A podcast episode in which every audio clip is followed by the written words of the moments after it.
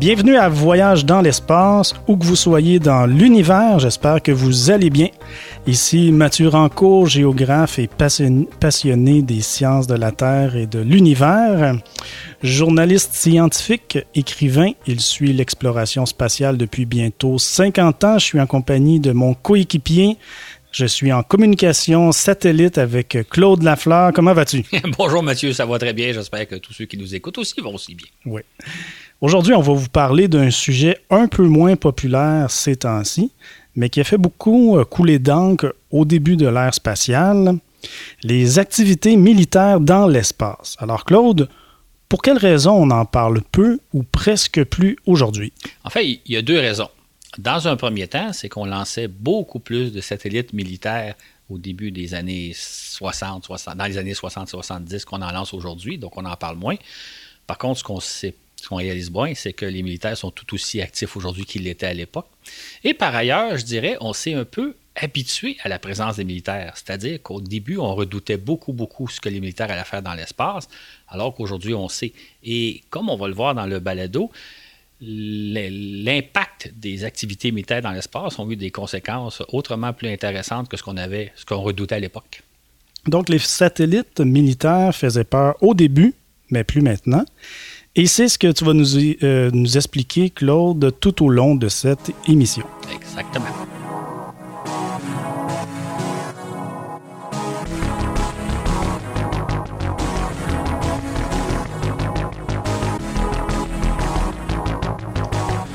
Avant d'explorer plus en détail le monde des satellites militaires dans l'espace, on va vous parler brièvement des satellites en général. Tout d'abord, qu'est-ce qu'au juste un satellite? Quelle est la différence entre un satellite, un vaisseau habité et une sonde spatiale, Claude? Un satellite, c'est un vaisseau spatial qu'on envoie, qu'on place en orbite autour de la Terre. On lance différentes sortes de satellites, c'est-à-dire des robots qui vont effectuer des missions en orbite autour de la Terre, que ce soit des satellites de télécommunication, des satellites météorologiques, euh, des satellites de recherche scientifique, d'observation de la Terre. Donc, il y a différentes sortes de satellites qu'on place en orbite autour de la Terre. Quand on envoie un engin spatial vers la Lune ou les planètes, on parle alors de sondes spatiales ou de sondes planétaires ou interplanétaires. Alors là, il y a différentes sortes de sondes. Hein. Il y a des sondes qui se placent en orbite autour de la Lune, de Mars, de Jupiter, de Vénus. Donc, on pourrait dire que ce sont des satellites de ces planètes-là, mais nous, on les considère d'abord comme des sondes spatiales. Il y a évidemment des sondes spatiales qui se posent à la surface des planètes ou de la Lune. Il y a des sondes, même, il y a des petits robots tout-terrain qu'on envoie se promener, par exemple, sur Mars, particulièrement en ce moment-ci. Donc, tout ça, ce sont des sondes spatiales. Maintenant, quand on envoie un vaisseau spatial à bord de laquelle il y a du monde à bord, il y a des hommes, il y a des femmes, on parle à ce moment-là de vaisseaux spatiaux. C'est-à-dire que la plupart du temps, ces vaisseaux spatiaux-là se placent en orbite autour de la Terre, euh, que ce soit la navette spatiale, les vaisseaux Soyuz, la Station spatiale internationale.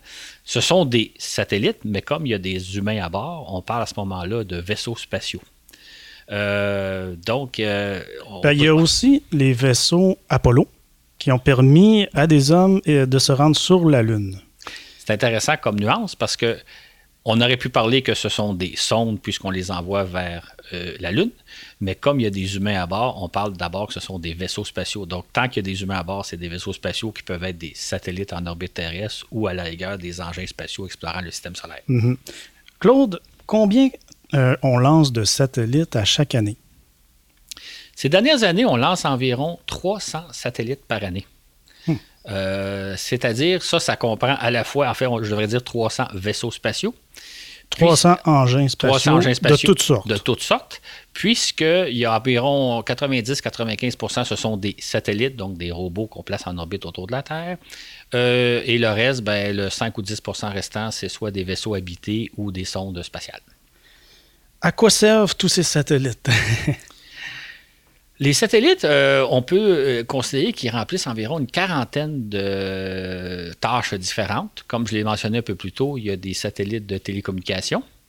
Donc, ça, ce sont évidemment les engins qui permettent de relayer, entre autres, nos, émissions de télévision d'un bout à l'autre de la planète. Euh, on a eu récemment les Olympiques à Séoul. on recevait en direct donc les émissions. On pouvait voir les compétitions sportives. Donc, c'est des satellites de télécommunication Ces satellites-là, ils servent aussi à relayer nos communications téléphoniques quand, vous, quand vous téléphonez dans un autre continent. Et de plus en plus, ils servent à assurer les communications Internet. Les services Internet, ça peut être par les systèmes au sol, mais ça peut très bien passer par l'espace et c'est de plus en plus le cas. Il y a aussi, euh, ah disons juste précision, qu'on lance plusieurs dizaines de satellites de télécommunications chaque année. Mhm. Il y a des satellites météo. Ça, évidemment, c'est les satellites qui servent donc aux météorologues pour établir leurs prédictions météorologiques, à savoir quel temps il va faire demain. C'est aussi grâce à ces satellites-là qu'on a, euh, qu'on voit à la télévision, sur Internet, les, cartes météo. quand vous regardez les bulletins, les bulletins de nouvelles où on voit le déplacement des nuages, bien ça, c'est grâce aux observations faites par les satellites météo. Mhm. Ces satellites-là, ils servent aussi, et surtout peut-être des fois, à surveiller les phénomènes météorologiques euh, dangereux comme les tempêtes, les ouragans. Euh, donc, euh, comme on le voit d'ailleurs souvent à chaque, été, les, satellites météo surveillent la trajectoire des ouragans pour voir où ils s'en vont, prédire où ils vont atterrir souvent en sol américain, puisqu'on est en Amérique du Nord.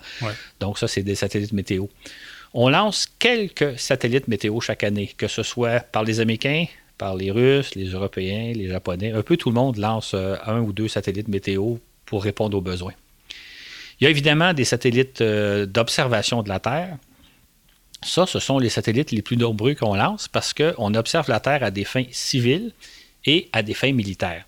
Euh, à des fins civiles, ben, ce qu'on appelle la télédétection, c'est-à-dire des satellites qui euh, surveillent la Terre, photographient tout ce qui se passe à la surface de la Terre pour des fins, par exemple, de, de suivre les récoltes, voir comment les récoltes se, développent un peu partout sur Terre pour prévoir quelle quantité de céréales on aura un peu partout. Euh, voir les, forêts, suivre les forêts, voir où sont les forêts, euh, euh, les arbres malades pour peut-être intervenir avant qu'il y ait des feux de forêt. L'urbanisme aussi. Donc, il y a beaucoup de satellites de télédétection qui servent à des fins civiles. Il y a évidemment des satellites aussi d'observation de la Terre à des fins militaires. on va en parler beaucoup tantôt. Mais donc, des satellites qui surveillent tout ce qui se passe sur la Terre, mais à des fins militaires des satellites d'observation de la Terre, civils et militaires. On en lance plusieurs dizaines par année. C'est le genre de satellite qu'on lance le plus souvent. Euh, il y a aussi des satellites euh, qu'on pourrait dire scientifiques, c'est-à-dire des satellites qui étudient l'environnement terrestre, l'atmosphère terrestre, l'environnement cosmique. Donc, quels sont les, qu'est-ce qui se passe au niveau scientifique dans l'atmosphère terrestre? Euh, c'est le genre aussi de satellites qui surveillent, par exemple, les océans, notamment, entre autres, l'élévation des eaux et l'augmentation des températures de, l'eau des océans. Quand on parle de changement climatique, puis qu'on voit qu'à l'échelle de la planète, il fait de plus en plus chaud, c'est entre autres grâce aux satellites météo et aux satellites de recherche scientifique qu'on observe les changements climatiques. Il y a aussi des satellites qui observent le Soleil et euh, ben, particulièrement le Soleil, mais aussi les rayons cosmiques. Donc, il y, a des, il y a des relations entre la Terre et le Soleil, les tempêtes solaires qui peuvent influencer euh, entre autres nos communications, nos réseaux électriques aussi. Donc, il y a des satellites qui observent l'environnement spatial pour savoir de quelle façon l'environnement spatial affecte la Terre. Il y a, et ça, on a des, satellites scientifiques, on en lance quelques-uns par année selon les besoins, selon les recherches qu'on mène. Il y a d'autres sortes de satellites, là, je vais passer un peu plus rapidement, mais il y a, des télescopes spatiaux qui euh, observent évidemment l'univers. Il y a différents types de satellites, mais grosso modo, c'est mhm. les 300 satellites qu'on lance chaque année. Eh bien, il y en a de toutes sortes, hein? Il y en a de toutes sortes. Bon, petite parenthèse ici. Euh, les médias traditionnels, euh, à mon avis, euh, sont parfois décevants en termes de, choix de la une, de choix de nouvelles. Et pour raison, donc les jeunes, ce qu'on en sait, là, commencent un petit peu à écouter autre chose que la bonne vieille télévision avec le bulletin de nouvelles ou la radio FM, par exemple. Tout ça pour dire, je ferme la parenthèse, c'est un peu surprenant de penser qu'on lance des centaines de satellites à chaque année, mais on n'en entend jamais parler, ou à peu près. En fait, ce qui se passe, c'est parce que ces satellites-là réalisent des opérations routinières. Euh, c'est un peu comme les camions qui livrent la marchandise d'un bout à l'autre du continent.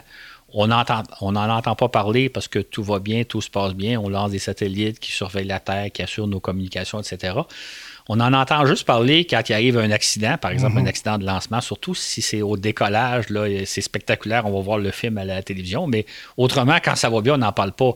Euh, on dit souvent dans les médias que les trains qui arrivent à l'heure ne font jamais les nouvelles. Donc, Comme ça va bien, comme nos satellites réalisent des opérations routinières, ben vous en entendez à peu près jamais parler. Euh, quand ça va bien, c'est juste quand ça va mal. Ce qui, des fois, d'ailleurs, déforme un peu la réalité. Parce que je pense que la plupart des gens, quand ils entendent parler du spatial, c'est une, entre guillemets, mauvaise nouvelle, un accident on a l'impression qu'il y a parfois souvent des accidents, alors qu'en réalité, c'est très, très rare, puisque sur les 300 satellites qu'on lance chaque année, euh, au moins 95% effectuent leur mission sans problème. C'est vrai. OK. Il y a deux grandes familles de satellites. L'autre, il y a les satellites civils et les satellites militaires. Peux-tu nous dire la proportion des satellites civils par rapport aux satellites militaires? Environ 90% des satellites qu'on lance chaque année sont de nature civile. Donc, 10% sont militaires. Ça veut dire que sur les 300 satellites qu'on lance, il y en a environ une trentaine qui sont militaires et environ 270 euh, qui sont civils. Donc, euh, la proportion est de 90-10.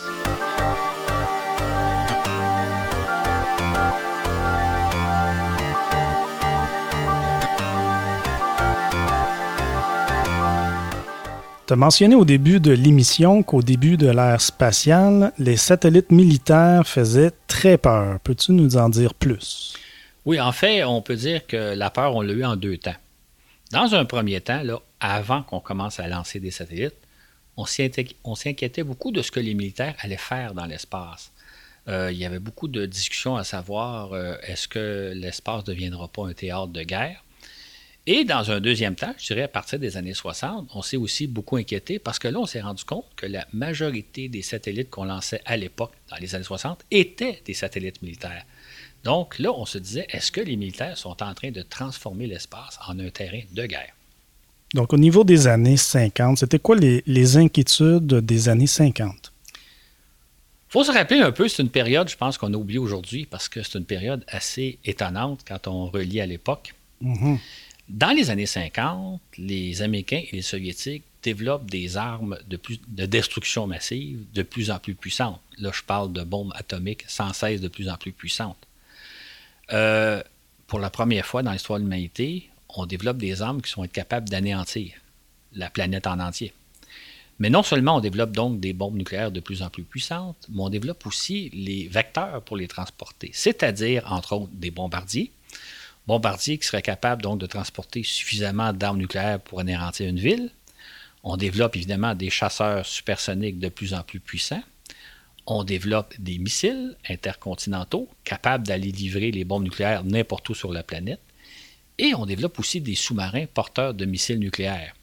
C'est-à-dire donc des sous-marins en plongée, on ne sait pas où ils sont, on ne les voit pas venir, et ils pourraient aller attaquer un pays en n'importe quel temps.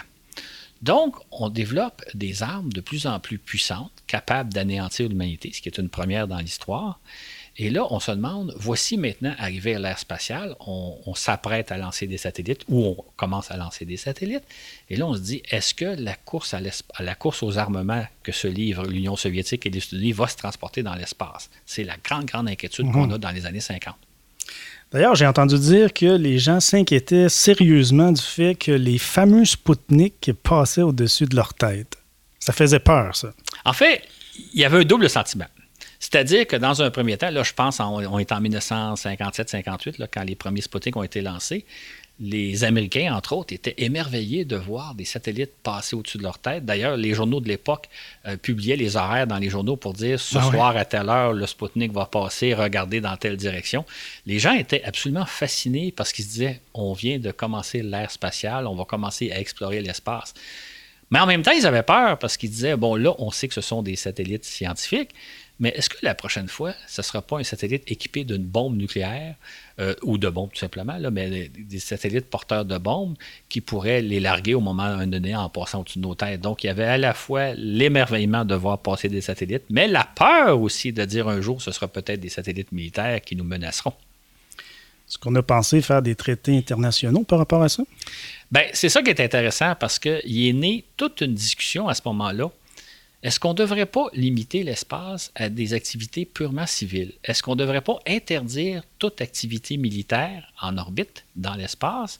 Et donc, les, gens discutaient de est-ce que ça serait possible de le faire? Est-ce qu'on peut se permettre d'interdire aux militaires d'aller dans l'espace? Est-ce qu'on peut faire des traités en s'entendant qu'on n'ira pas poursuivre la course aux armements dans l'espace? Et il y en a qui disaient oui, parce qu'on l'a déjà fait. Dès les années, euh, je pense les années 50, 40, il y a eu des traités qui ont été signés par rapport à l'Antarctique. L'Antarctique, c'est le pôle sud, le continent du pôle sud, où on a décrété que c'était un continent de recherche scientifique ou un continent d'activité pacifique. C'est-à-dire qu'il est interdit, c'est encore vrai aujourd'hui, Mhm. d'installer des bases militaires en Antarctique. Aucune activité militaire n'a eu lieu ou ne pourrait avoir lieu en Antarctique. C'est une zone démilitarisée. Est-ce qu'on pourrait pas faire la même chose dans l'espace? Donc, il y avait tout un débat, sachant qu'un jour, il y avait le risque qu'une course aux armements se produise dans l'espace. Est-ce qu'on peut pas empêcher ça? À ma connaissance, on ne l'a pas fait pour l'espace. Donc, euh, dans les années 60, la majorité des satellites lancés avaient des objectifs euh, militaires, en fait. Si maintenant on passe aux années 60. C'est ça. En fait, ce qui est arrivé, c'est que je dirais que pendant que les civils se posaient la question, est-ce qu'on pourrait pas empêcher toute course, toute utilisation militaire de l'espace, les militaires, eux, se sont rapidement empressés de mettre en place des projets parce qu'eux voyaient tout le potentiel intéressant de l'espace. Donc, pendant que les civils discutent, les militaires, eux autres, ils passent à l'action, si je peux dire. OK. Alors, Claude, euh, est-ce qu'on s'était déjà engagé dès les années 50 dans une course à l'armement spatial? Est-ce qu'on se préparait déjà à satelliser des bombes avant même le lancement des premiers Sou- Sputnik? En fait, ce qui est intéressant, c'est que si les militaires étaient empressés d'utiliser l'espace, c'était pas à des fins de placer des bombes, c'était pas leur priorité. Les militaires avaient un problème à l'époque, c'est-à-dire qu'ils étaient très inquiets de savoir qu'est-ce que l'ennemi prépare, qu'est-ce qui se passe en territoire ennemi. Si je prends notre angle à nous, on est en Amérique du Nord, les Américains s'inquiétaient beaucoup de savoir qu'est-ce qui se passe en Union soviétique, qu'est-ce qu'ils sont en train de développer comme armes de destruction massive, particulièrement de missiles intercontinentaux. Donc, qu'est-ce qu'ils ont comme missiles intercontinentaux? Où ils sont ces missiles intercontinentaux? Or, euh, c'était extrêmement difficile de le savoir à l'époque parce que vous ne pouvez pas comme ça aller espionner un pays, vous ne pouvez pas passer au-dessus d'un pays avec des avions pour aller photographier ce qui se passe. En fait, les Américains le faisaient de façon secrète à l'aide d'avions U-2. Mais d'une part, c'était une opération risquée parce que les U-2 pouvaient être abattus, ce qui est déjà arrivé d'ailleurs, ou même euh, si vous le faites, ben, vous le faites occasionnellement. L'Union soviétique est un très très grand territoire, fait que c'est très difficile de vérifier tout ce qui se passe sur ce territoire-là. Donc, en ce moment-là, on ne sait pas dans les années 50 qu'est-ce qui se passe véritablement en Union soviétique, comme côté soviétique, on ne sait pas trop ce qui se passe en, en- en territoire euh, américain. Donc, la préoccupation, c'était de savoir est-ce qu'on pourrait pas, grâce à l'espace, savoir ce qui se passe chez l'ennemi? Exactement. Donc, survoler euh, l'Union soviétique, euh, c'est une tâche titanesque à quelque part, qui est presque impossible. Mais depuis l'espace, la tâche devient possible. En fait, ce qui est intéressant, c'est que les premiers satellites, là, puis je pense aux deux premiers Sputnik comme aux premiers satellites américains, ils ont fait la démonstration qu'un satellite peut passer au-dessus d'un pays sans qu'on puisse y faire quoi que ce soit, c'est-à-dire que sans personne ne se plaigne. Les satellites, les Sputnik soviétiques passaient au-dessus des États-Unis, les satellites américains passaient au-dessus du territoire soviétique. Donc, les militaires se sont dit, est-ce qu'on pourrait pas placer des caméras à bord de ces satellites-là pour justement photographier ce qui se passe au sol? Ce qui fait que la priorité des militaires, c'était pas de placer des bombes en orbite, mais c'était de placer des satellites, ce que nous on appelle des satellites espions. Eux appellent ça des satellites de reconnaissance, donc des satellites qui photographient en permanence le territoire soviétique ou le territoire américain ou n'importe quel autre territoire pour savoir qu'est-ce qui se fait comme activité militaire, qu'est-ce qu'ils ont comme armes, où ils sont les armes. OK. Donc, à venir euh, dans cette émission, est-ce que certains satellites peuvent porter des caméras? On va se poser cette question-là. Et est-ce que certains satellites pourraient transporter des bombes atomiques?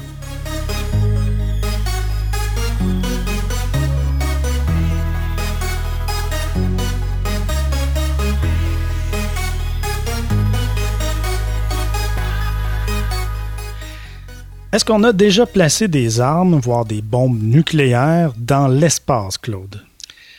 Ça, ça a été la grande, grande peur des années 50-60. C'est-à-dire que on était émerveillés de voir passer des satellites russes au-dessus de nos têtes, puis on se disait un jour ou l'autre, ces satellites-là vont être porteurs de bombes. On s'imaginait donc qu'un jour, on verrait passer au-dessus de nos têtes des satellites euh, porteurs de bombes prêts à être largués au-dessus de nos têtes.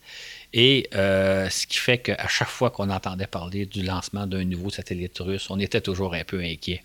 Et cette peur-là était d'autant plus inquiétante qu'elle était alimentée par les militaires et par les médias. Donc, une, une peur qui a été créée, effectivement, comme tu viens de le dire, là, euh, par les médias et aussi par les militaires, c'est quand même quelque chose. Est-ce que tu peux nous expliquer ça? En fait, ce qui, ce qui est un peu navrant, c'est que cette peur-là, qui était donc alimentée par les médias et les militaires, euh, a donné beaucoup mauvaise presse à l'exploration spatiale. C'est-à-dire que pendant longtemps, il y a des gens qui disaient tout ce qu'on fait dans l'espace est lié aux militaires. C'est toujours des activités militaires. Même que ce soit des, satellites civils ou militaires, il y a des gens qui, soupçonnaient que ce n'était pas des satellites civils. Même des engins comme euh, quand on, voyait quand on envoyait des astronautes dans l'espace ou des sondes explorer la Lune ou les planètes, ou qu'on envoyait des satellites de télécommunication ou de météorologie, il y a toujours des gens qui disaient Ah, pour moi, c'est juste une couverture à des activités militaires. Mhm. Ce qui fait qu'il y avait un courant à l'époque, dans les années 60, où il y en a qui disaient tout ce qu'on fait dans l'espace est néfaste pour l'humanité. Au suspect. Ou suspect à l'humanité, oui. Comment ils ont fait ça, les militaires et les médias, là, pour, euh, comment ils se sont pris là, pour euh, faire peur euh, à la population? faut se mettre un peu dans le contexte des années 50, comme j'ai expliqué tantôt. Tu as l'Union soviétique et les États-Unis qui, sont, qui se livrent une terrible guerre froide. C'est-à-dire qu'on l'a un peu oublié aujourd'hui, mais à l'époque, on s'attend à tout moment donné à ce que l'Union soviétique, à ce que les Russes nous attaquent, viennent euh, anéantir les États-Unis et le système capitaliste. Du côté des Russes, c'est la même chose. Ils s'attendent à ce qu'un jour, on les attaque, puis on, on, on détruise l'Union soviétique, puis on arrête de la carte le système communiste. Donc, il y a non seulement une course aux armements, comme on a vu tantôt, mais il y a le fait qu'ils s'arment de plus en plus. Il y a des quantités énormes, phénoménales d'armes. Euh, comme je l'ai dit un peu tantôt, mais je vais insister sur le fait qu'on s'est doté de beaucoup plus d'armes euh, nécessaires, euh, suffisamment d'armes en tout cas pour détruire plusieurs fois l'humanité. C'est donc dans ce contexte-là qu'on se disait, bon, mais maintenant que sur Terre, on s'est doté d'équipements d'armes de destruction massive, on va faire la même chose dans l'espace. Fait que la crainte, le contexte qu'il y avait à l'époque faisait en sorte qu'on était convaincu qu'éventuellement l'espace serait rempli d'armes de destruction massive. Si ça n'avait pas été encore le cas, ça s'en viendrait. C'était une question de temps. Donc, Claude, euh, on en est venu euh, pratiquement à s'imaginer, du moins, euh, une panoplie de satellites au-dessus de nos têtes, au-dessus de la tête des États-Unis, par exemple, au-dessus de la population, et armés de bombes, des satellites armés de bombes, et prêts à attaquer un pays. Est-ce que ça, on a, vraiment pensé ça? Absolument. Il y avait beaucoup de scénarios qui circulaient à l'époque, que ce soit des reportages, que ce soit des films hollywoodiens, etc. Imaginez la scène. Vous pensez qu'un jour, il pourrait y arriver une série de satellites munis de bombes au-dessus de différentes villes américaines. Les satellites sont à 2 ou 300 km d'altitude et là, ils larguent leurs bombes un peu comme les bombardiers de la Deuxième Guerre mondiale faisaient en Allemagne. Et comme on est dans les années 50, début des années 60, tout le monde a ces images-là en tête de bombardiers qui passent au-dessus d'une ville allemande et leur, tout leur stock de bombes. Fait que les gens avaient la même idée que en orbite, il y aurait un jour des satellites équipés de bombes nucléaires qui pourraient larguer. Et donc, à ce moment-là, un pays comme les États-Unis aurait quelques minutes pour réagir parce que ça ne sera pas long que les bombes vont leur tomber. Et c'était le genre de scénario qu'on avait en tête à l'époque. Et pourtant, on savait très bien que c'était des scénarios qui étaient absurdes. Ça n'avait pas de sens comme scénario. L'apocalypse, quelque part. Donc, ça aurait été un scénario de guerre épouvantable, digne d'un scénario d'Hollywood. Euh, comment on en vient à affirmer euh, officiellement de telles choses? Bien, c'est-à-dire que le scénario était absurde. Le premier élément, c'est que un satellite, ça circule sur une orbite dont on peut calculer la trajectoire longtemps d'avance. C'est-à-dire qu'un satellite, c'est pas comme un chasseur qui est caché quelque part, qui bondit sur, euh, sur sa cible et qui largue ses bombes ou quelque chose comme ça. Un satellite, ça circule sur une orbite et vous les voyez venir longtemps d'avance. Ça veut dire qu'un pays qui aurait voulu préparer une, une attaque comme ça, euh, on l'aurait vu venir longtemps d'avance parce qu'on on calcule les trajectoires des satellites et on ne peut pas changer facilement la trajectoire d'un satellite.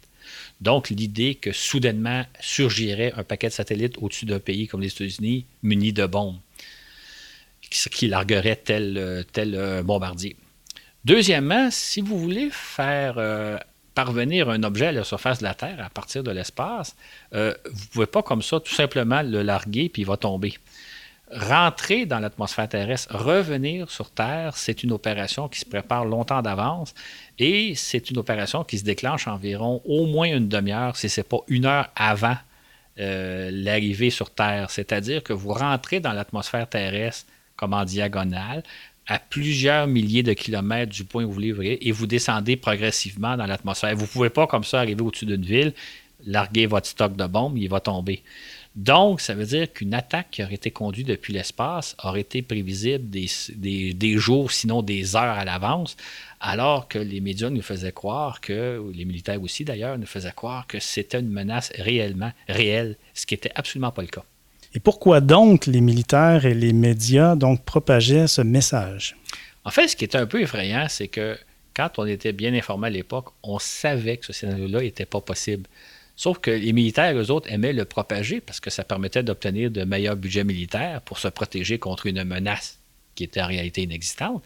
Quant aux médias, ça faisait vivre, ça faisait vendre de la copie, c'est-à-dire que les gens étaient apeurés, fascinés par ce genre de scénario-là, ce qui faisait qu'on faisait des reportages, on faisait des, films là-dessus, on disait aux gens c'est dangereux. Euh, donc, on faisait peur aux gens, sachant très bien qu'il n'y avait pas de raison. Et ça, si je peux me permettre une parenthèse, ce scénario-là, il n'est pas nouveau. Aujourd'hui, on fait la même chose quand on parle de terrorisme. On fait peur aux gens, souvent selon des scénarios qui, quand on est des spécialistes, on sait très bien que ça ne tient pas la route. C'est ce que je m'en allais dire. Est-ce que ça a beaucoup changé de nos jours au niveau des médias? Exactement.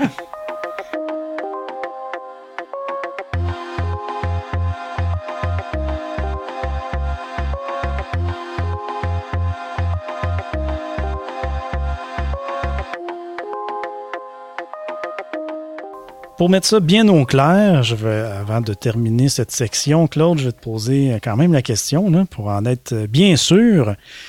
Est-ce qu'on a déjà placé des bombes atomiques dans l'espace? En fait, la réponse simple, et on peut le dire sans aucun doute, non. pour, plusieurs raisons. D'abord, ce qu'il faut savoir, c'est que dans le domaine spatial, on peut dire tout ce qui monte redescend. C'est-à-dire que quand vous lancez un satellite, quand vous placez un satellite en orbite terrestre, il va finir par revenir sur Terre par retomber sur Terre. Mhm. Euh, tôt ou tard. Donc, euh, par exemple, si je prends l'exemple de la Station spatiale internationale qui est placée à 400 km d'altitude, euh, si elle n'est pas revenue sur Terre, si elle n'a pas retombé sur Terre depuis 20 ans, c'est parce que régulièrement, on remonte son altitude, on se sert de moteur fusée pour lui redonner de l'altitude, parce que sinon, elle serait naturellement retombée sur Terre. Ça veut donc dire que si vous aviez placé des bombes en orbite, de deux choses l'une. Soit qu'elles auraient fini par revenir sur Terre, par se brûler dans l'atmosphère terrestre, à ce moment-là dégageant une pollution radioactive, ce qui est un peu insensé. Ou bien il aurait fallu aller les chercher à l'aide de navettes spatiales pour les ramener sur Terre en fin de vie. Donc, ça aurait été extrêmement coûteux pour les militaires, soit de permettre à une bombe de brûler dans l'atmosphère terrestre et de polluer l'atmosphère à l'aide de radioactivité, ou bien donc d'aller chercher dans l'espace. Mais il y a un autre problème aussi auquel les militaires se seraient exposés. C'est qu'il arrive parfois qu'un satellite, on en perd le contrôle et euh, il va se désintégrer dans l'atmosphère sans qu'on puisse faire grand-chose. Imaginez juste la situation si un jour on s'était retrouvé en disant Ah, les militaires ont perdu le contrôle d'une de leurs bombes orbitales, elle va tomber, Dieu seul sait où, ça aurait fait les manchettes. fait que les militaires se disaient si on place une bombe, il va falloir soit la récupérer ou sinon être confronté à une crise internationale parce qu'on n'aura pas lu l'atmosphère terrestre ou même on en aurait perdu le contrôle. Tout ça pour dire que ça arrive parfois qu'on perd le contrôle d'un satellite, un satellite inoffensif, et qui va brûler dans l'atmosphère sans qu'on puisse faire grand-chose, et c'est pas grave, mais ça aurait été toute une autre paire de manches si ça avait été une bombe orbitale. Tout ça pour dire que jamais on n'a placé de bombe orbitale, parce que de part, c'était inutile, comme on peut l'expliquer, puis deuxièmement, ben, ce serait s'exposer à des graves problèmes. En tout cas, une telle nouvelle n'aurait pas aidé ceux qui font de l'insomnie.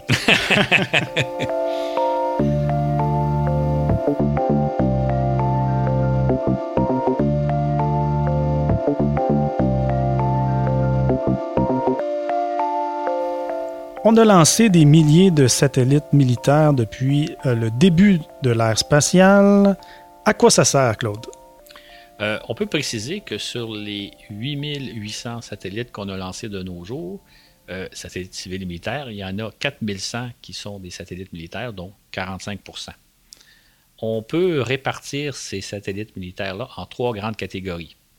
Il y a les satellites d'application militaire, il y a les satellites de service militaire et il y a les satellites de recherche et développement militaire. Les satellites d'application, ça, ce sont en grande partie les satellites espions dont on a mentionné un peu plus tôt. eux, ils constituent 50% de tous les satellites militaires lancés et comme on va voir, il y en a différentes sortes. Les satellites d'application, essentiellement, qui constituent 40% des satellites militaires. Service, en fait. Service des services militaires, c'est ça. Euh, ils constituent essentiellement des satellites de communication, de météorologie et de navigation. Et tant qu'à la dernière catégorie, les satellites de recherche et développement, 10% des satellites militaires, ben ça, il y a à la fois des satellites qui servent à mettre au point les technologies militaires, comme il y a des satellites qui font aussi des études scientifiques de l'environnement euh, terrestre pour des besoins militaires. OK, bien on va reprendre ça dans l'ordre. Donc, euh, les euh, satellites militaires lancés à ce jour sont des espions. Donc, 50% d'entre eux sont des espions. C'est quoi les différents types qui existent? On a, on a, mentionné tantôt les satellites qui sont munis de caméras et qui photographient tout ce qu'il y a à la surface terrestre, mais à des, fins militaires. Ça, dans toutes les sortes de satellites qu'on lance, civils et militaires, ce sont les satellites qu'on lance en plus grande quantité. En fait, sur les 8800 satellites qu'on a lancés, satellites civils et militaires, il y en a 1300 qui sont des satellites de, ce que nous, on appelle des espions photographiques, et les militaires, eux, appellent ça des satellites de reconnaissance photographique. Pour donner une idée un peu, euh, si on imagine un bon vieux film d'espionnage, on sait qu'il y a des espions qui photographient, par exemple, des personnes, photographient des lieux. D'autres espions vont photographier des documents. Donc, on a des satellites qui servent à photographier la Terre, mais il y a aussi des espions qui écoutent aux portes, qui écoutent les communications téléphoniques, etc., qui font ce qu'on appelle de l'espionnage électronique. Il y a donc des satellites d'espionnage électronique qui vont capter les communications radio qui ont lieu en territoire ennemi, notamment entre les militaires et leurs bases un peu partout à travers le monde. Donc, il y a des satellites vraiment qui servent à faire de l'espionnage électronique, comme il y a des satellites qui servent à faire de l'espionnage photographique. Dans le milieu de l'espionnage, il y a plusieurs corps de métier. Exactement. Et aujourd'hui, à l'ère de l'Internet, des cyberattaques, on peut imaginer que l'espionnage occupe euh, une grande place. Bien, c'est ça. Si on prend une autre analogie, on peut imaginer que nos gouvernements, nos services de renseignement euh, sont en mesure d'espionner un peu tout ce qu'on fait sur Internet ou via nos téléphones cellulaires. On peut imaginer qu'ils ont les capacités, je ne sais pas s'ils le font, mais qu'ils peuvent, par exemple, lire nos textos, lire nos courriels, euh, voir nos registres d'appels téléphoniques qui ont téléphone, à qui on téléphone, ou bien donc nos, nos, euh, historiques de navigation, etc. En plus, ils peuvent euh, euh, nous géolocaliser, donc savoir tout ce qu'on fait. Ben, les satellites militaires ont, remplissent les mêmes fonctions, c'est-à-dire qu'ils font beaucoup plus que photographier et écouter les conversations, mais ils sont capables d'aller chercher plein, plein, plein de renseignements électroniques chez l'ennemi.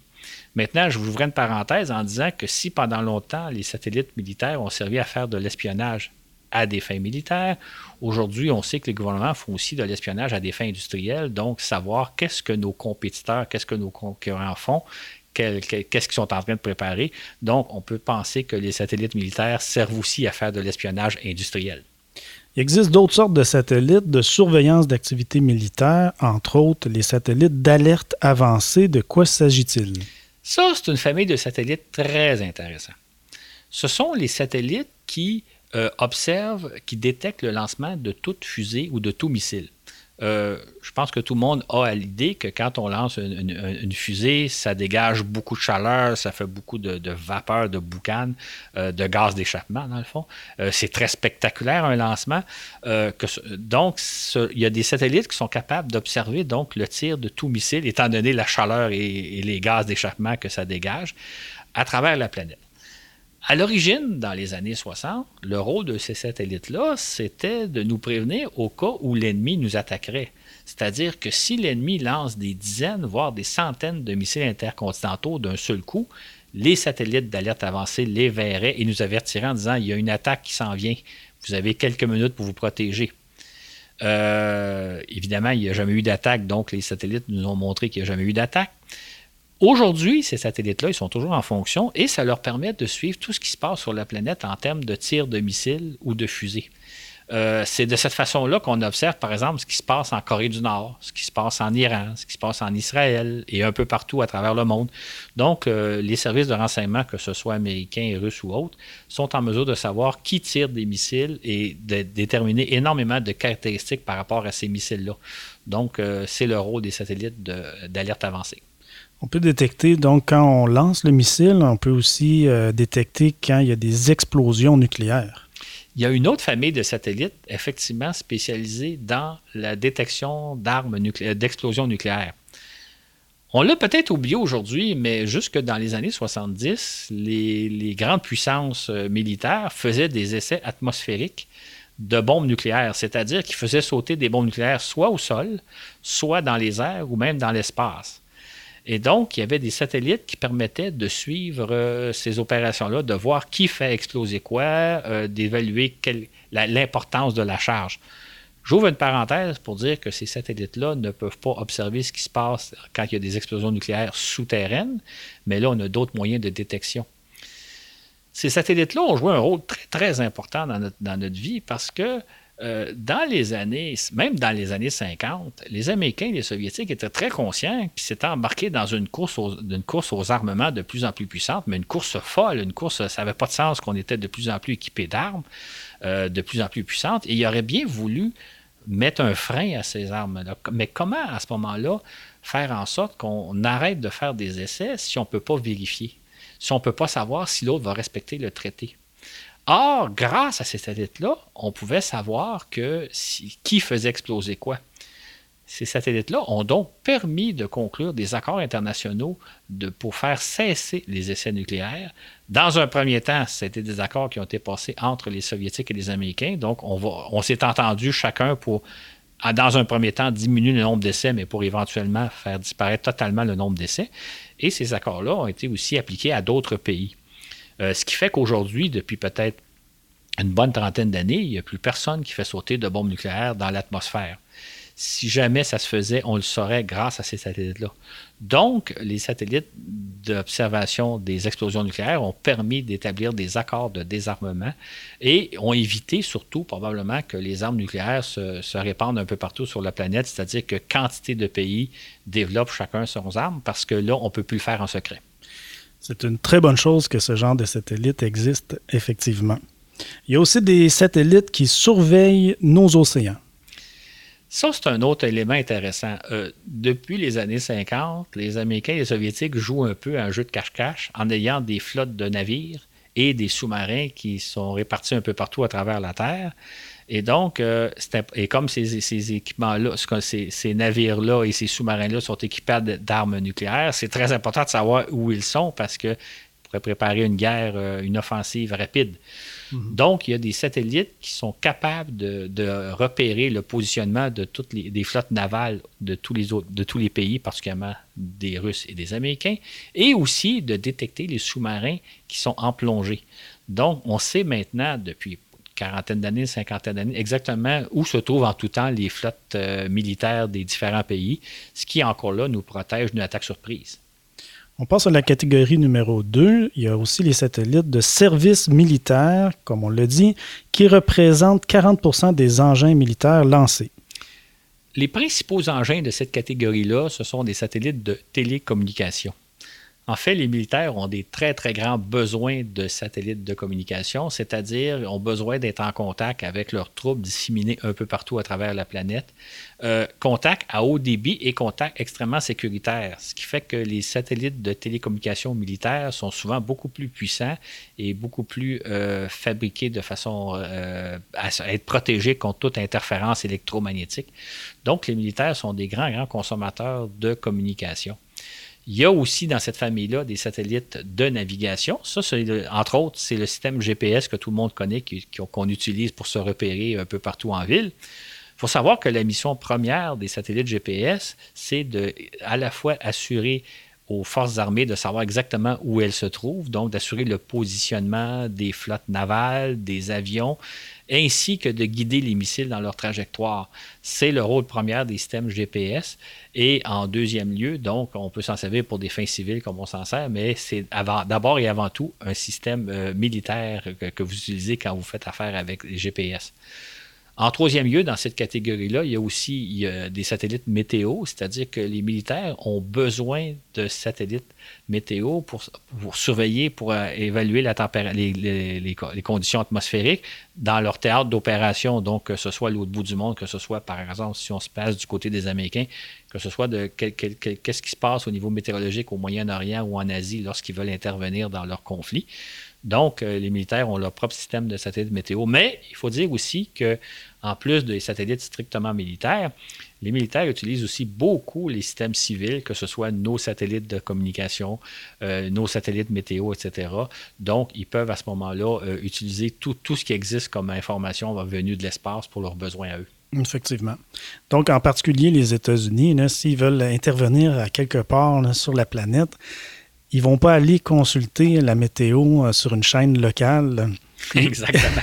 Ils, ont, les moyens euh, de créer leur propre euh, projection de météo par eux-mêmes et puis ils font ça de façon indépendante. Il y a enfin la catégorie fourre-tout qu'on peut dire, celle qu'on appelle les satellites de recherche et de développement. C'est ça.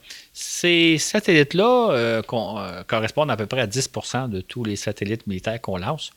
Euh, il y a deux grandes familles de satellites. Il y a des satellites qu'on appelle technologiques, c'est-à-dire des satellites qui servent à mettre au point les différents équipements dont vont se servir les autres types de satellites, que ce soit de communication, d'espionnage et autres. Donc, des bancs d'essai de développement technologique pour mettre au point des technologies. Il y a aussi une catégorie de satellites qu'on pourrait dire scientifiques, c'est-à-dire qui, qui étudient l'environnement terrestre, l'environnement spatial, euh, les caractéristiques de l'atmosphère, euh, la surface des océans, d'un point de vue un peu scientifique, mais des recherches qui sont menées pour le compte des militaires. Donc, c'est un peu les principaux satellites de recherche et développement. Cette catégorie comprend également des satellites dits offensifs. De quoi parle-t-on? En fait, effectivement, il y a, au fil des ans, les Américains, les Soviétiques ont fait l'essai de certains systèmes de satellites qu'on pourrait dire offensifs ou un peu guerriers. En particulier, les deux pays ont mis au point des systèmes anti-satellites, c'est-à-dire soit des missiles, soit des satellites capables d'aller détruire les satellites ennemis. Euh, il y a différents systèmes qui ont été mis au point. D'ailleurs, un jour, on en parlera probablement plus en détail. Euh, je, dirais juste en parenthèse qu'on ne sait plus exactement où ils s'en sont rendus dans leur recherche, mais ça a été un grand champ d'intérêt dans les années 60-70. Peut-on arriver à neutraliser les satellites ennemis en les détruisant d'une façon ou d'une autre? Mm-hmm. un autre type de satellite offensif qui a été euh, testé par les Soviétiques dans les années 60, c'est ce qu'on appelle des satellites de bombardement fractionnel. C'est-à-dire, c'est un type de. Le fond, c'était une sorte de missile qui se plaçait en orbite, qui faisait peut-être un tour de Terre pour finalement parvenir à sa cible. Donc, l'engin passait par l'espace. C'était quasiment un satellite ou c'était même un satellite qui faisait un tour de Terre. Et dans le but de voir si on ne pourrait pas, en passant par l'espace, arriver beaucoup plus rapidement sur une cible. Euh, il y a des essais qui ont été menés sans qu'il y ait de bombes placées à bord de ces missiles-là, qui étaient destinés éventuellement à transporter des bombes. Mais finalement, le système s'est pas avéré très efficace. D'ailleurs, les Américains avaient aussi songé à développer le même genre de système, mais c'était dit de toute façon, c'est des systèmes qui serviront à rien et le système a été abandonné. Une autre catégorie de satellites offensifs, euh, les gens vont probablement s'en souvenir parce qu'on en a beaucoup parlé, c'est le fameux bouclier antimissile qu'avait euh, lancé, l'idée qu'avait lancé le président Reagan dans les années 80 et ah qu'on a baptisé Star Wars. Ah euh, en fait, le, vrai nom officiel, c'était SDI, Space Development Initiative. Rien de moins. Rien de moins. Donc, c'était comme des satellites qui devaient utiliser possiblement des rayons laser ou d'autres genres de systèmes électromagnétiques pour neutraliser des missiles lancés, par exemple, d'Union soviétique ou de Chine. Donc, c'était comme l'idée, c'était de fabriquer une espèce de bouclier spatial qui protégerait les États-Unis contre une attaque euh, d'un pays comme l'Union soviétique ou la Chine. Mais finalement, comme on l'avait prévu à l'époque, ces, technologies-là ont mené à rien parce que c'est un système beaucoup trop complexe, ce qui fait qu'il a été abandonné. Euh, on peut dire que depuis euh, une bonne quinzaine d'années, si ce n'est pas une vingtaine d'années, il n'y a pas vraiment de satellites offensifs qui ont été mis dans, à l'essai. Tous ces systèmes-là sont tombés en désiétude, si je peux dire.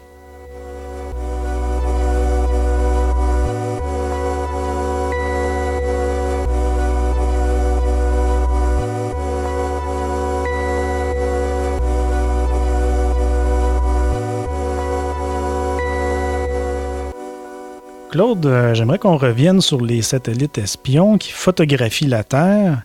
Certains pensent qu'ils possèdent des caméras ultra puissantes capables de lire un journal depuis l'espace. Est-ce que c'est possible? C'est intéressant comme question parce qu'il y a eu beaucoup de mythes, il y a beaucoup de mythes qui circulent par rapport à la puissance des satellites photographiques, jusqu'à quel point, jusqu'à quel détail ils sont en mesure de, mesure de photographier. Euh, un jour, je me suis assis avec un certain nombre d'ingénieurs américains qui travaillaient sur ce genre de satellite-là.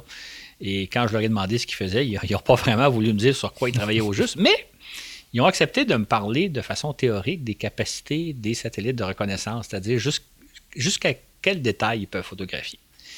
Et là, il faut euh, expliquer deux, trois notions qu'il faut prendre en compte. Mhm. La première, c'est que l'atmosphère terrestre, c'est pas, n'est pas parfaitement transparente, elle n'est pas translucide. Euh, en fait, dans l'atmosphère terrestre, il y a beaucoup de saleté, entre guillemets. C'est-à-dire, bon, ça peut être la pollution qu'on fabrique nous autres mêmes, mais c'est aussi la présence de nuages et la présence d'humidité.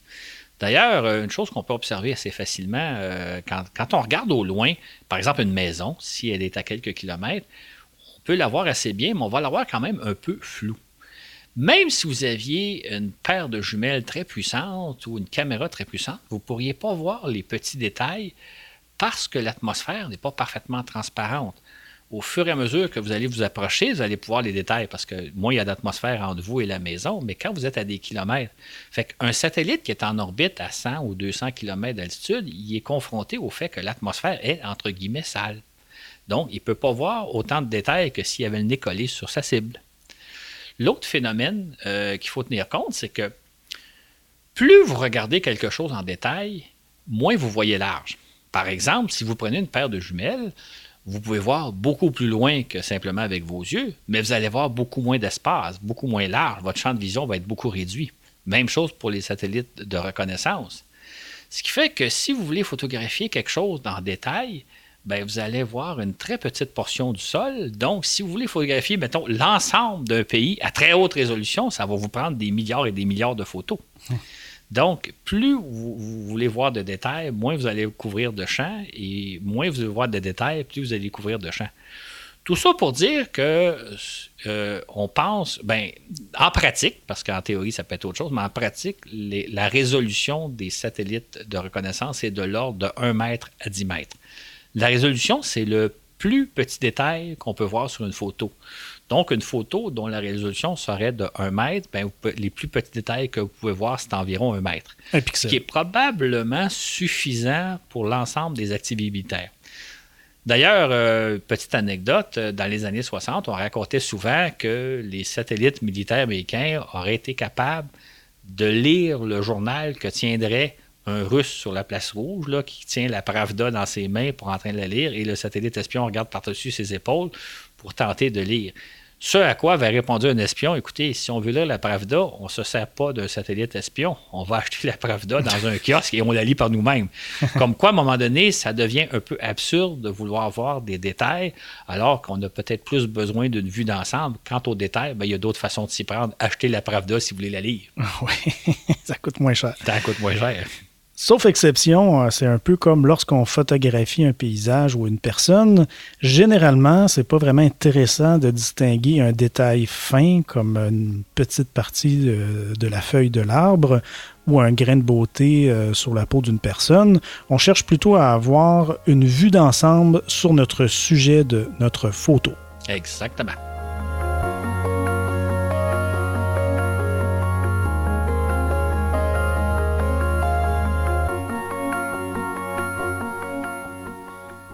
Claude, au début de l'émission, tu nous as dit qu'on lance beaucoup moins de satellites militaires de nos jours qu'autrefois. Peux-tu nous en dire plus?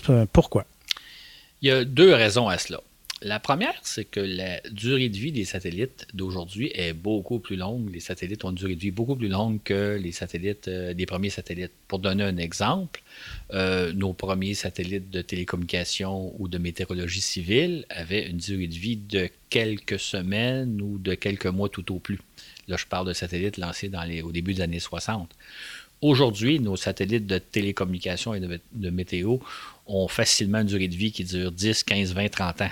Donc, on a besoin, et c'est la même chose pour les satellites militaires, donc on a besoin de lancer beaucoup moins souvent des satellites qu'on avait besoin de le faire dans les années 60.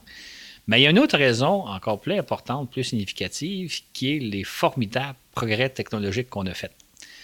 Dans les années 60, et ça touche particulièrement les satellites de reconnaissance photographique.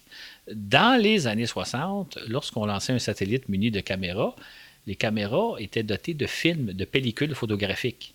Ce qui fait qu'on lançait un satellite qui allait photographier des, endroits intéressants et les pellicules devaient être ramenées sur Terre dans des capsules, développées dans des laboratoires, puis analysées. Ça, ça veut dire qu'on lançait un satellite qui passait quelques jours dans l'espace, prenait ses photos et revenait sur Terre. On lançait donc des dizaines et des dizaines de satellites chaque année, même des fois deux par semaine, parce qu'ils réalisaient des missions très très courte durée. Aujourd'hui, nos satellites espions, ils fonctionnent un peu comme nos sondes. Et là, je vais faire allusion à une des sondes que tout le monde connaît, je pense, la sonde Cassini, qui était en orbite autour de euh, euh, Saturne durant une douzaine d'années. Euh, durant sa, douzaine d'années de travail, Cassini nous a transmis des centaines de milliers de photos haute résolution de la planète, euh, des anneaux de Saturne, des satellites, etc. Euh, donc, elle nous a effectué un travail extraordinaire. C'est la même chose maintenant pour les satellites de reconnaissance. Ils sont munis de caméras non plus avec des pellicules, mais des caméras qui sont capables de transmettre en direct les photos sur Terre. Et les satellites de reconnaissance, maintenant, ils fonctionnent pendant des décennies et ils transmettent des milliers de des centaines de milliers de photos. C'est ce qui fait qu'on a beaucoup moins besoin d'en lancer. Mais ça veut aussi dire qu'on utilise beaucoup plus l'espace aujourd'hui parce que les satellites sont beaucoup plus puissants, ont une durée de vie. Donc, on utilise beaucoup plus l'espace à des fins militaires aujourd'hui qu'on le faisait dans les années 60, même si on lance beaucoup moins de satellites. OK. Ben oui, la technologie évolue. Et puis, jusqu'à présent, Claude, tu nous as mentionné que ce sont les Américains et les Russes qui utilisent les satellites militaires. Sachant que le monde et les puissances de notre monde changent, est-ce que c'est encore de nos jours seulement ces mêmes deux nations qui se servent de l'espace pour des fins militaires? En fait, si j'ai essentiellement parlé des Américains et des Russes, c'est quand même eux qui utilisent le, plus grand nombre de satellites militaires. C'est en grande partie eux qui lancent des satellites, mais il y a d'autres puissances maintenant qui se sont ajoutées, qui lancent des satellites militaires, particulièrement depuis les années 70 et surtout depuis les années 90. Le plus grand utilisateur de satellites militaires après les États-Unis et la Russie, c'est la Chine. Euh, la Chine lance euh, à peu près toute la gamme des satellites militaires qu'on a mentionnés jusqu'à maintenant. Euh, ils viennent au troisième rang, donc ils se servent de l'espace à des fins d'espionnage, à des fins de communication, de navigation, de météorologie, etc. Donc la Chine, c'est la troisième puissance militaire spatiale au monde. D'autres pays, notamment l'Europe, le Japon, l'Inde, euh, Israël, euh, utilisent des satellites militaires, mais principalement, et non pas toute la gamme, mais principalement des satellites de reconnaissance pour surveiller un peu ce qui se passe autour d'eux ou s'occuper aussi de navigation, assurer les services de navigation et de communication. Donc, eux utilisent des satellites militaires, mais beaucoup moins que les Russes, que les Américains et que les Chinois. Il y a aussi, on pourrait dire, quelques autres pays qui ne lancent pas nécessairement des satellites militaires, mais qui utilisent des satellites civils, notamment les satellites d'observation de la Terre à des fins civiles, pour des besoins militaires. Parce qu'il faut quand même dire que de plus en plus, les satellites civils ont des caméras dont la puissance se compare à celle des satellites euh, de reconnaissance militaire. Ce qui fait qu'on peut quasiment procéder à, une surveillance militaire de ce qui se passe autour de soi ou dans les zones qui nous intéressent, simplement à l'aide de satellites civils euh, qui photographient la Terre en permanence pour des besoins civils.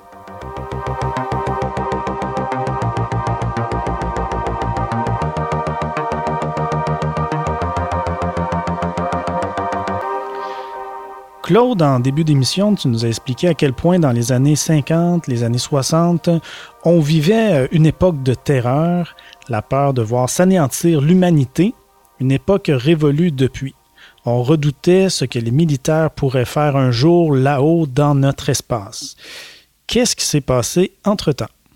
En fait, comme on l'a expliqué, effectivement, les gens vivaient dans une époque de terreur où on craignait sans cesse qu'il pourrait y avoir une attaque euh, nucléaire, que ce soit déclenché par l'Union soviétique ou par les Américains.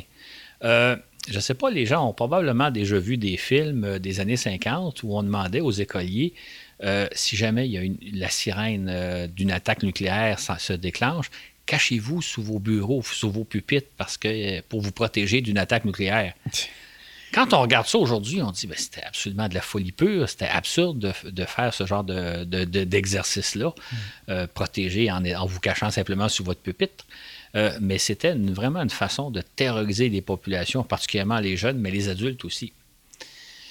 Cependant, grâce aux satellites militaires qui permettaient de savoir exactement ce qui se passe en territoire ennemi, on a, vu graduellement d'abord que si jamais l'autre voulait nous attaquer, on le verrait venir, et surtout qu'on s'est rendu compte que dans le fond, l'autre ne prépare pas plus d'attaques nucléaires que nous, on en prépare. Ce qui fait que peu à peu, s'est développé comme un certain climat de confiance. On se disait, on voit bien que les Soviétiques ne se préparent pas à nous attaquer, comme les Soviétiques pouvaient voir que les Américains ne se préparent pas à les attaquer. Ce qui fait que peu à peu, la tension s'est diminuée. Euh, la confiance est installée. D'ailleurs, euh, si je fais une note personnelle, moi, j'étais à l'école secondaire dans la deuxième moitié des années 60, là, entre 65 et 70. Je n'ai pas eu à vivre les exercices d'alerte nucléaire, de me cacher sous mon bureau. Ce qui fait que déjà, on voyait qu'il y avait un, abaissement du climat de tension entre les deux grandes puissances nucléaires grâce aux satellites militaires qui nous permettaient de voir ce qui se passait en territoire ennemi. Mais tu en avais entendu parler, mais c'est pas quelque chose que tu as vécu comme exercice.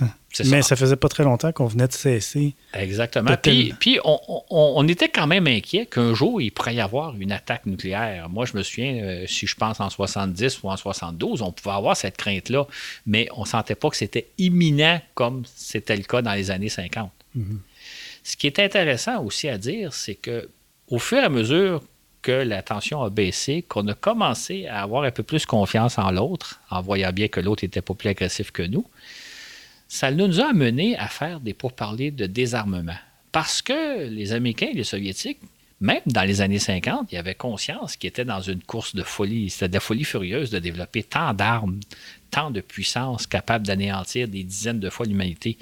Mais ils ne savaient pas comment se sortir de ce bourbier-là, de cette course folle. Sauf que grâce aux satellites, comme on pouvait voir ce qui se passait de l'autre côté, en territoire ennemi, on s'est dit on pourrait peut-être négocier des accords de désarmement, sachant non pas qu'on a confiance en l'autre, mais qu'on va pouvoir vérifier que l'autre respecte les accords. C'est donc à partir des années 70 qu'on a négocié effectivement des accords pour réduire de part et d'autre nos stocks d'armes nucléaires et euh, avec la garantie que les satellites militaires pouvaient euh, nous protéger, pouvait surveiller, pouvait s'assurer que les accords étaient respectés. Et c'est donc, les satellites militaires sont devenus des agents de paix, sont hmm. devenus des gardiens de la paix, c'est-à-dire que grâce aux satellites militaires, on a pu se désarmer, abaisser notre stock d'armes, prendre de plus en plus confiance en l'autre, de savoir que l'autre n'est pas plus méchant que nous. Et ça, nous, on a toujours su qu'on était des gens pacifiques, gentils, etc. Les Russes, par contre, les Soviétiques, eux autres, redoutaient le pire de nous, comme nous, on redoutait le pire d'eux. Mais grâce aux satellites qui permettaient à la fois de voir ce qui se passe et qui permettaient des accords de désarmement, on s'est bien rendu compte que l'autre n'est pas plus agressif que nous.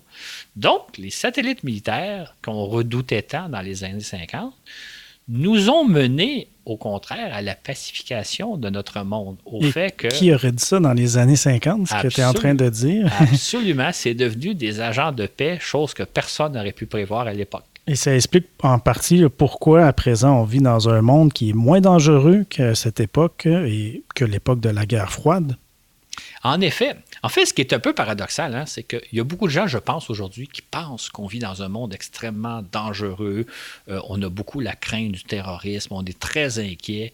Euh, alors qu'en réalité, si vous comparez notre monde avec euh, celui des années 50-60, vous vous rendez compte qu'on vit dans une période extraordinaire, beaucoup moins dangereuse, où, où, toute proportion gardée, on a beaucoup moins de danger, on court beaucoup moins de danger qu'à l'époque. C'est un peu dommage qu'on ait oublié ou qu'on ignore comment c'était dans les années 50 et 60 et de penser que notre monde va beaucoup plus mal aujourd'hui que dans les, qu'à l'époque, il y a 50, 60 ans, alors que c'est tout le contraire. Et euh, moi, j'ai, depuis des années, j'ai beaucoup de plaisir à étudier les années 50, 60, 70 et de faire la comparaison entre le monde d'aujourd'hui et l'époque, de dire je suis extrêmement heureux de vivre à notre époque, alors que beaucoup de gens pensent qu'on vit dans une époque absolument terrible où le terrorisme risque de nous anéantir. Ça n'a rien à voir avec les dangers qu'on courait dans les années 50-60, parce que le danger n'était pas terroriste, le danger c'était l'arme, une, superpuissance armée euh, d'armes nucléaires qui pouvait nous en tirer à tout moment. On vit dans un très beau monde aujourd'hui, dans un monde beaucoup plus sécuritaire qu'à l'époque. Malheureusement, on n'en a pas toujours conscience. Je suis bien d'accord avec toi.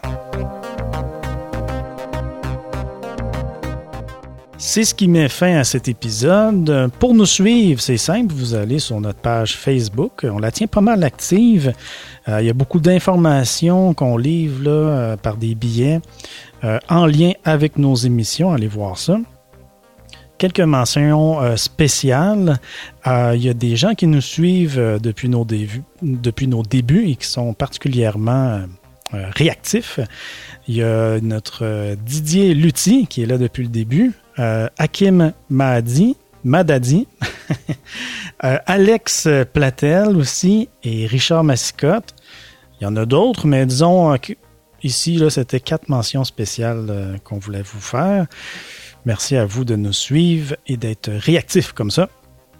Et un petit merci à mes parents, Alice et Michel, qui m'ont dit en privé qu'ils appréciaient beaucoup notre balado. Sur ce, où que vous soyez dans l'univers, on vous dit à la prochaine pour un autre voyage dans l'espace.